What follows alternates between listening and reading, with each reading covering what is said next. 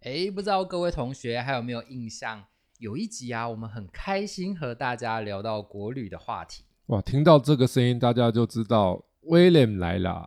每次 William 来，就可能让大家想到了休闲旅游，还有美食。对，没错哦。诶，那最近呢，国外旅游也陆续开放啦。那包括十月十一号，呃，日本的自由行；十月十三号，台湾入境零加七的解封，以及十一月一号，呃，韩国即将开放免签。那虽然疫情啊还没有完全结束，不过呢，我们已经慢慢在回到正常的生活，那这就是一件值得开心的事情。的确，没错，因为我们总共这样经历了已经快三年了。对，其实世界各国很多地方都已经早就迎接解封的环境了，对然，后口罩也没有再戴了，嗯嗯嗯，尤其是嗯那个外国一些欧洲国家都早就有开始这样做了嘛，对对，就是没都错嗯 open 的嘛，对不对？因为他们外国人比较不怕病毒，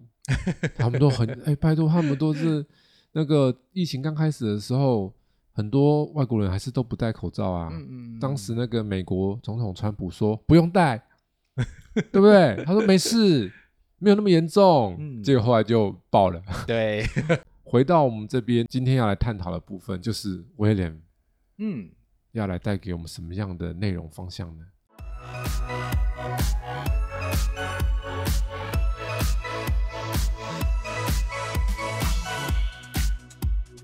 欢迎收听股市爆爆 Pockets，为你带来最劲爆的股市新闻。在这里，我们会分享我们的观点，并聊聊最近的消息。我们会于周日晚间更新，欢迎订阅我们的 Pockets，就能接收到最新的内容。或到 FB 上面搜寻“长宇投资”，上面会有近期的盘面解析哦。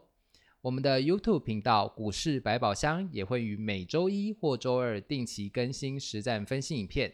当当当，同学们上课啦！我是主持人 William。大家好，我是奎老师。诶，说到这里，老师，我们刚刚有提到啊，那个日本的自由行，嗯，除了让人开心以外，其实啊，也让人非常的兴奋跟期待耶。因为现在的日元真的非常的便宜，便对不宜对 呀威廉有没有注意现在是多少吗？台币对日元，大概是零点二零左右吧。对啊，零点二零多啊，对，很划算啊。非常划算。有很多人那个已经摩拳擦掌，有没有？在跃跃欲试。是，所以威廉，你也有跃跃欲试吗？其实我已经试了。定了是不是呃，我是先购买了一些资金。 ？OK OK，是是是哦，那这样也不错。这样不，其实日元我跟大家讲了哈，你如果是买在日元跟美元的汇率，一般就是一百二十几、一百三十几，这是日元对美元的汇率嘛？嗯，那之前一路贬贬贬贬贬贬贬贬贬到一百三十几，然后破了一百四。其实我跟大家讲，一百三十五以上，其实拉长来讲一定是获利的，嗯嗯嗯，因为那都是一个很弱的价位区。只只是说现在它还在那个底部区，对，在那边徘徊，所以这时候你如果是前面就布局的人，要记住一个，这个叫做冷自觉，冷自觉就是要忍住，不要花它，或是换它。嗯花它不划算。你现在要花，你就要去出国的时候换你要出国的钱啊，你前面那是投资的钱，对，对因为你对前面如果你是前面就布局啊，现在更低，你会觉得啊不为后，但是你不能这样想哈。来，我给大家一个观念哈，投资有分短期、中期的跟长期的哎长期的，嘿我们就要讲一下这个观念。哦一般所谓的短期的，就是指那种几天的啦，嗯嗯甚至更短当冲的这种。好，那中期就是我们通常在上课的学员都会知道的，我们这叫做波段操作，几个月的，对对，就是两三个月算很正常，四五个月是有可能的，甚至有可能半年。但长期就不同了，长期的时间用什么时间起跳？年年呐、对，所以以说你报一年多算是很短的哦，嗯嗯嗯，嗯两三年算什么？正常。了解，三年以上也有可能。所以当时老师在讲这个日元的时候，其实其实我就跟大家讲过，如果你要买日元的，你要抱有一个长期的心理，是就跟巴菲特他在买他的股票的时候，他是哪一种心理？放长期，长期。对，所以他上半年是买了一堆股票，对，那个砸了九百多亿美元，嗯哼哼，前一年是现金多很多出来，但上半年拼命出手，买了一堆那个石油股嘛，是，还有买了一些银行嘛，花旗银行啊，嗯还有什么派拉蒙影业什么八八八。好，然后最新数据显示，它在第三季，哦哟，按兵不动哦，哎呦，它只有再买了一些石油股，但整体是没有太大变化的。但是明明第三季美股就腥风血雨啊，嗯，美股是不是这样，对抓抓抓抓抓，我都往下掉。对啊呀，那为什么这么会逢低布局的巴菲特，他不急着去买？为什么他不买呢？原因很简单，因为他前面已经有买了嘛。对，他已经布局好了，现在虽然更低，嗯，但他现在不急呀、他在等它更稳定一点再怎样，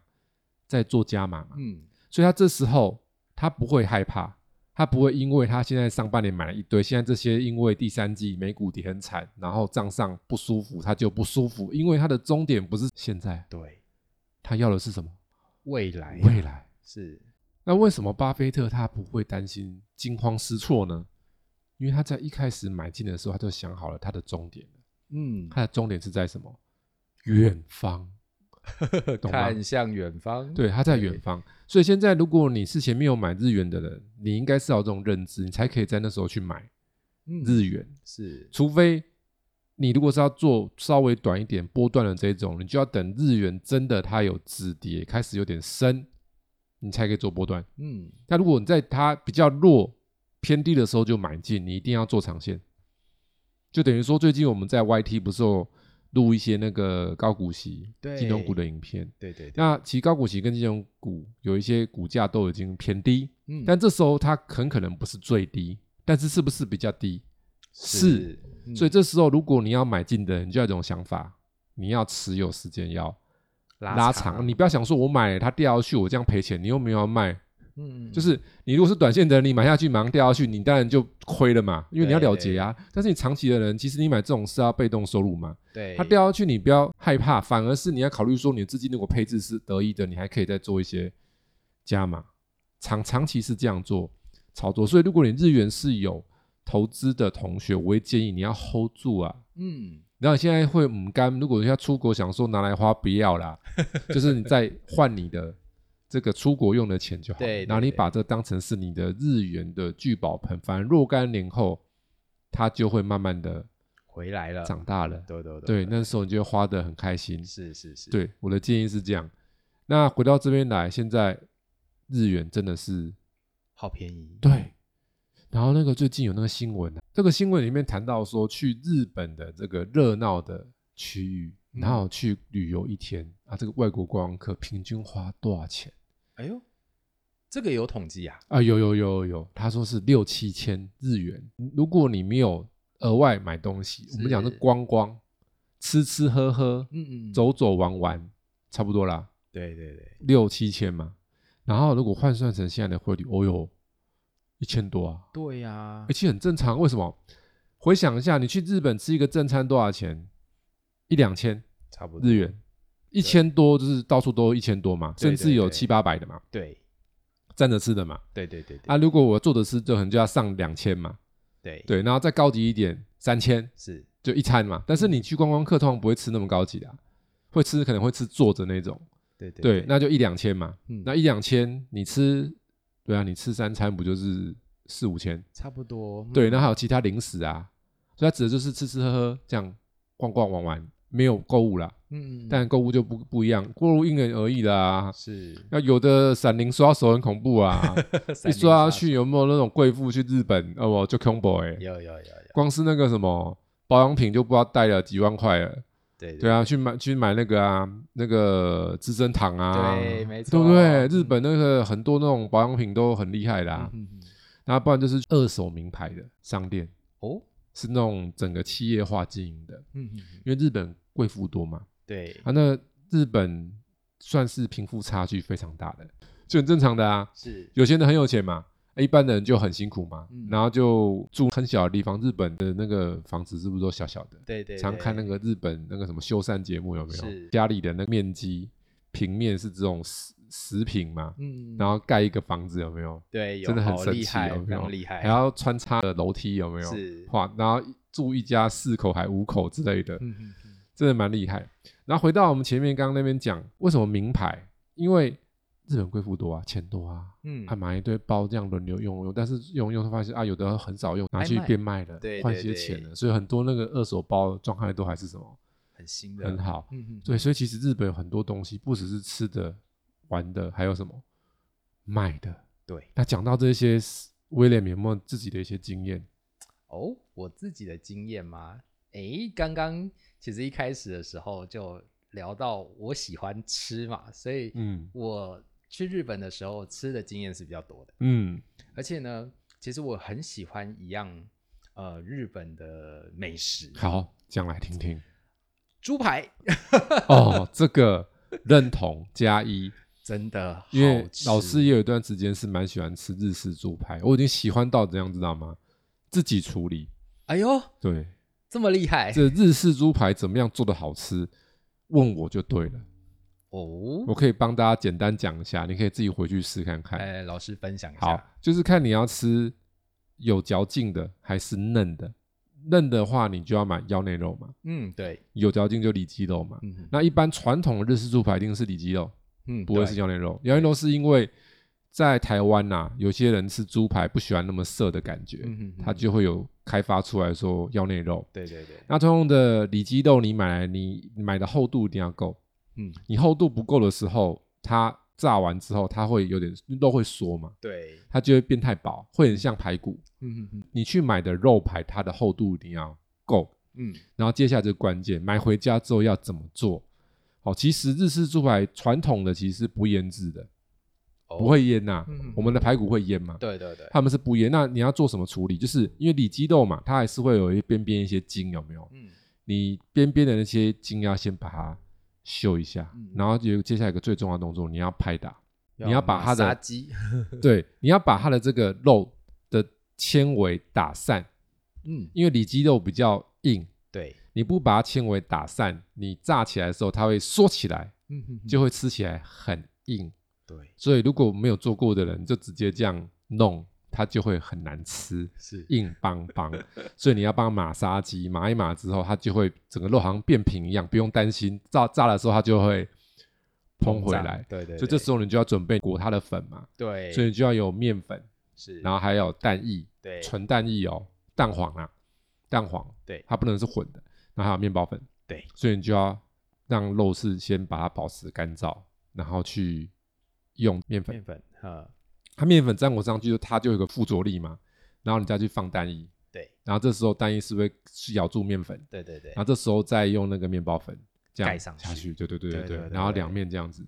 然后油温要够，嗯对你不能太低，也不能太高。然后你下去之后，大概你要做两次，第一次就是大概七七八分熟，嗯，让它这主体是熟的，然后再起来，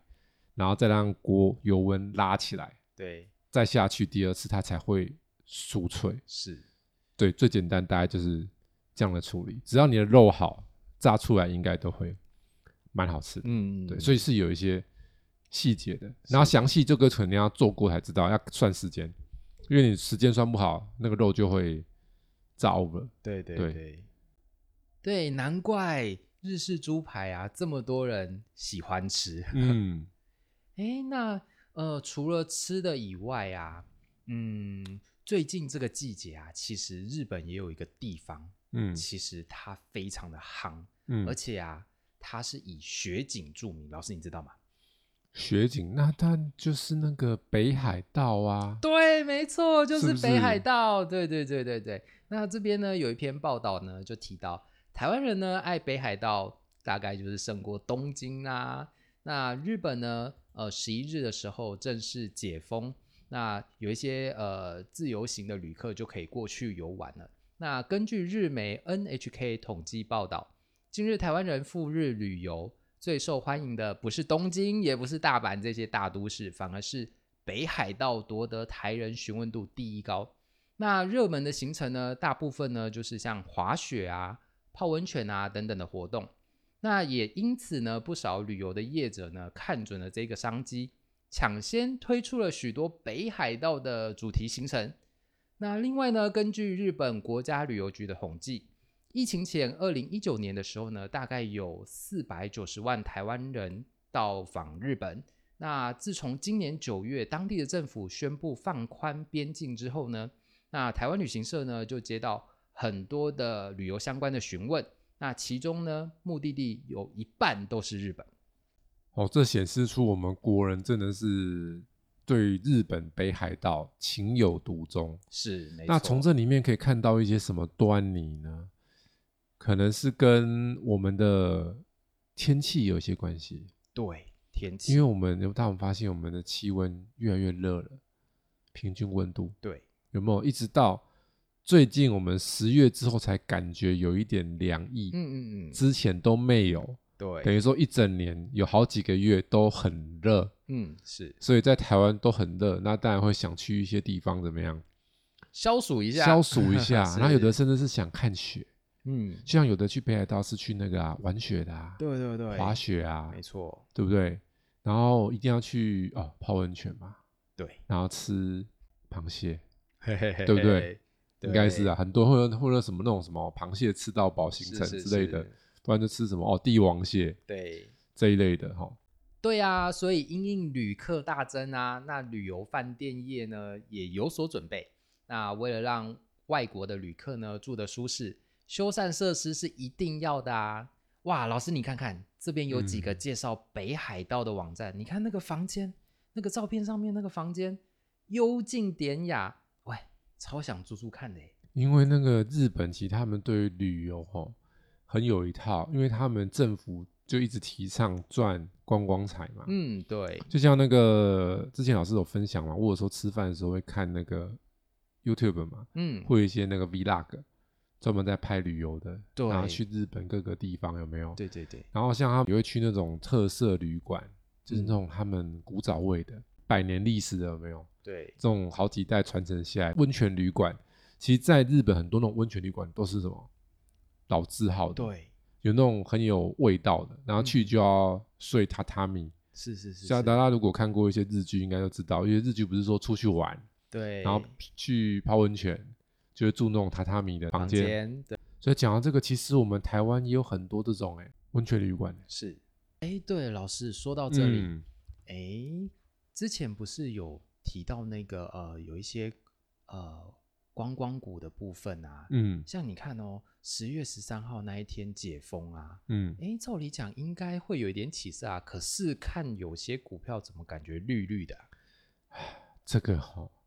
就要讲起一些故事啦，因为大家可能都满心期待解封行是情，这种观光股嘛，对对对，就像那个有蛮多投资人啊，就是觉得说哦，压航空股一定中，嗯，然后结果压了航空股就中了，中雷了，中雷，两只跌停，然后就往下滑。 对，然后前阵子不是那个星宇航空刚挂牌吗？嗯新贵刚挂牌，去抢热潮的人就死翘翘 了。对，所以老师讲了很多次，千万不要抢热潮。嗯好，嗯那简单讲，其实前面的单集有跟大家聊过这个，我还是快速讲了一下股票的题材。我们所谓的题材就是有利多嘛，对，那这个是大家知道的利多，对不对？那怎么样利用题材？就是简单来说，我是主力，我可以利用题材出货，嗯，我也可以利用题材拉抬，对，都有可能吗？所以重点是不是题材本身？不是不是啊，嗯它可以利用题材出货啊，也可以利用题材拉抬啊。拉架，所以嗯重点是你要去确认说它是容易拉抬的，还是什么出货的，哦，这才是重点。嗯嗯而题材只是一个催化剂，嗯，它不是主要的。股票它本身的发展是跟它本身自己的情况有关系，所以换句话来说，这次的 Open 对于航空股来讲是受难，为什么呢？因为它是出货。哦，那为什么出货呢？股票有一句话啦，主力万般拉抬，皆为出货。哦，所以，对如果你的股票在这个题材大幅发酵之前，它就已经大涨过了，就代表说它就会利用题材出出货货，因为它嗯先涨了嘛。对所以航空股都是先涨的啊。那再去看那旅行社，很多是不是都先涨过了？对一些像什么凤凰啊、五福啊，然后什么易飞网啊，嗯嗯，都很是，惨，包含雄狮也是突突突突突嘛，对，就是因为它没有先反应，但是很好玩哦，有一些没有反应的哦，哦，他就没事哦，他就活好好的。我就讲一个哈、高端日客来台湾最喜欢住的是哪一家，你知道吗？你说台北很有名的那一间吗？，对，好莱坞明星都会住的，阿汤哥来都住那一家，那是在台北表参道那边那一间吗？没，有错，就是在那个中山北路旁边是的金华酒店。那大家可以去看金华酒店哦。如果你有在 follow 我们的资讯，我们是不是先检查一下筹码？哦哟，哎呀，很厉害，有没有？对对，非常厉害散户是下滑，大户是一直拼命增加。说我等了这么久，我盼了这么久，我的客人终于要回来啦！是我已经很辛苦两年多了，他们辛苦到什么程度，知道吗？疫情期间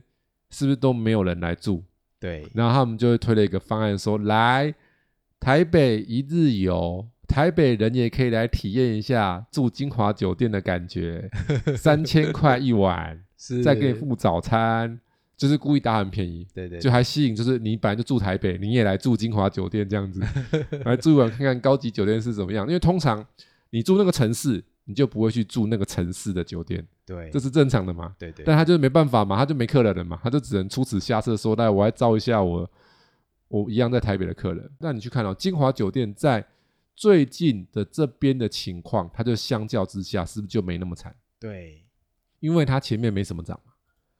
它涨比较少嘛。是，其他你去看那些旅行社都飞到天上去，对对对，都是好几年的高点。所以老师只举一个例，其实观光股里面也有一些比较厉害的，嗯嗯，它没有受到影响受，到影响。嗯，对，像有的有一些我就不方便讲，它那个交易量实在是太少了。还有那种是那个哦，新饭店准备要开的，但还没开，但是有研究的人都知道它要开了。嗯，然后他开什么饭店？好，我跟大家讲，反正你听完这集有用，你做功课的人就知道是是哪一家了。他要开温泉饭店，哦，温泉饭店，因为台湾专门做温泉饭店的不多，嗯，，有啦，有一个那个日盛生，嗯，他转投资嘉禾屋，哦，嘉禾屋听过吗？在北投有没有？有有有，那日升生，因为它本业是建筑嘛，所以你不会因为它转投资嘉禾屋，你就觉得它是观光股嘛，它只是加减做嘛，对，那不是主轴嘛。所以老师刚刚讲的那一间挂牌的公司，它就是它即将要开幕全新的温泉饭店，而且是世界级的品牌。老哦，师只能讲到这边，对，所以它的股价前面有没有大涨？没有，所以以股票就是这样啊，不只是精华，我再讲一些比较有名的、啊比较大家的就可以讲啦。譬如说云品好了，是云品最有名就是什么日月潭。对，云品酒店是是是跟韩碧楼嗯是两个那边 PK 的，就日月潭最高级就是这两家，对，不是云品就是另外一家。那其实云品相对的，诶，是不是也比较强？对，所以大家有没有发现，其实这个就是我们刚刚讲的重点，不是题材本身，而是股票它自己的情况。嗯，它如果是还没有大涨过的，主力可能就利用题材怎么样去做一个行情。是，那如果你大涨完了，主力我当然利用题材出货啊，对啊，对啊。对不对？哇，老师，那我们既然聊到了温泉，那就嗯诶，我们刚刚提到日本嘛，日本温泉也很有名。那老师接下来可不可以给我们一些同学一些意见啊？比如说搭配现在的日元的情况啊，那呃，我们如果想要去日本旅游，也要一些口口啊，那可不可以给我们一些建议呢？好，我、这个问题问的很好哦。如果关于日元的趋势来讲，它现在就是低档，对但问题就是大家不知道说老师什么时候会起来啊？嗯，那如果我大概知道有些时间点会起来，那我是不是就运用那个时机点做一些投资，或是说我要利用那个时机赶快出国啊？对对啊，晚去的不是变贵了？是，好，那从我来看的话，因为其实大家可以发现，之前我们一直提到日本的政府它的防线是一百四，嗯，所以如果你有去 follow 一下日本的日元的资讯，就会发现，在前几个月，日本政府已经开始出手了，嗯，出手开始干预日元了。哦，所以当这个手出来的时候，它的扁的力道就会开始变缓一些。对对对然后加上现在是不是开始日本就是要抢赚什么观光财？是那年底还不会很厉害，明年初开始，日本的观光客应该会一路的涌现，哇，冲冲冲！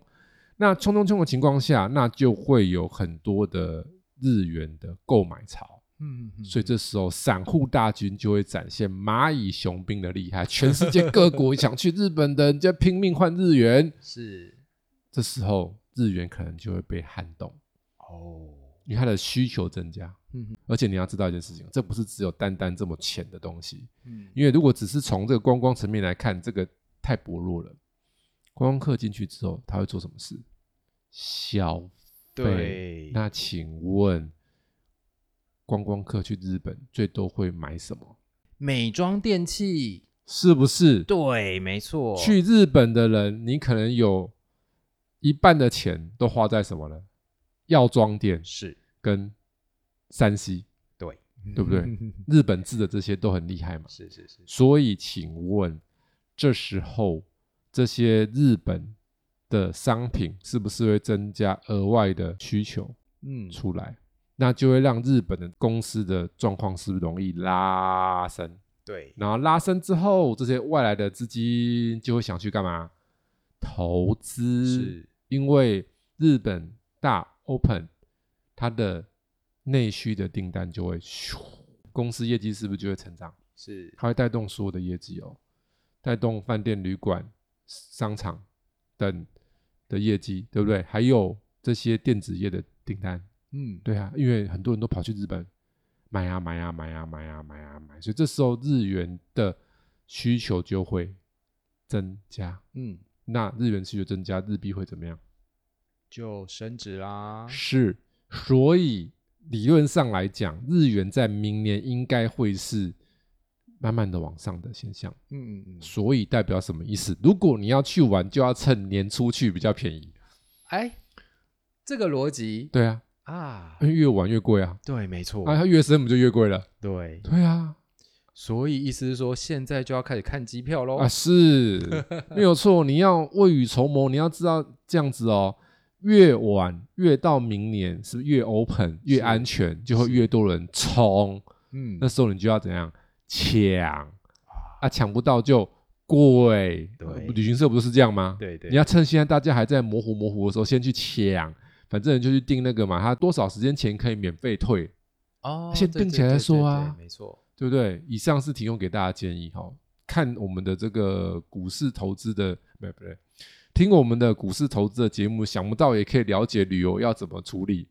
才能够省些钱，因为这本来就是旅游也要计划性旅游啊。是，你如果在日元很贵的时候去日本玩，不就是很不划算吗？嗯嗯，对啊，过去两年真的很便宜，但是疫情嘛，对现在终于你要抓住那个美好的时刻。对有时候美好的时刻是短暂的。好，很感谢 K Y 老师今天与我们分享的这些资讯。同学们，如果有其他投资相关的内容想要了解的，欢迎到 Apple Podcasts 或 Miss Box 上面留言，或参考我们资讯栏里面联络方式，呃，与我们一起讨论。最后，如果喜欢我们频道内容的同学，记得按下订阅以及分享。我们下次再见，拜拜。下次见喽，拜拜。